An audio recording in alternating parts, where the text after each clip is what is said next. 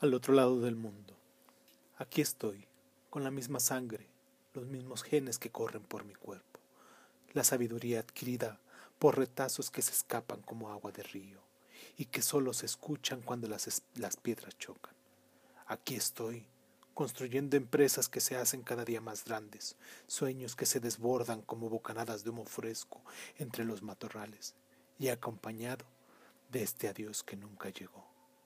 Aquí estoy, y que se diga más fuerte, y que mi nombre resuene como un consulado en los albores del desierto, y que se diga que nada te pertenece, ni el más mínimo sentido de corrección, ni la lúgubre imagen de hace, que de hace cuarenta años que ronda nuestros sentidos. Tomemos unos minutos para descansar, para darle tregua al tiempo, para intentar abovedar estas palabras. Confesaré por un lado, y sin que nadie se entere, que sí te necesité. Te necesité como se requiere el agua en una tarde calurosa, como se necesita de alguien que te tome de la mano y te enseñe a mirar las estrellas. Te necesité como se necesita una imagen a seguir, un sondero por donde pisar, una idea para saber construir.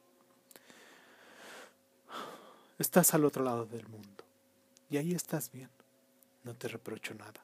Solo es este maldito orgullo que no me deja expresar lo que con tantas ansias he deseado decirte.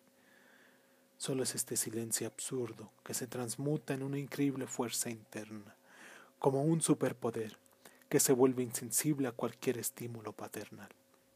Allá estás, al otro lado, donde, por un tiempo, te convertiste en el final del arco iris, donde mi ilusión siempre llegaba puntual al amanecer, a sembrar flores multicolores, con una ridiculez extrema y una cursilería que va más allá de lo imaginable.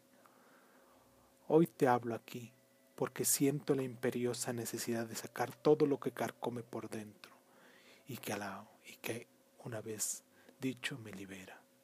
Te hablo aquí porque no encuentro otra forma de decírtelo y aunque sé que quizás nunca lo leerás, no tiene importancia porque no te escribo a ti, me escribo a mí y a todos estos años que estuve sin ti. La tregua ha terminado. Y aquí estoy, aquí estoy yo, al otro lado del mundo, enviándote una templada felicitación como un hombre sin carga, como un liberto sin rostro que ha conquistado el mundo con sus palabras.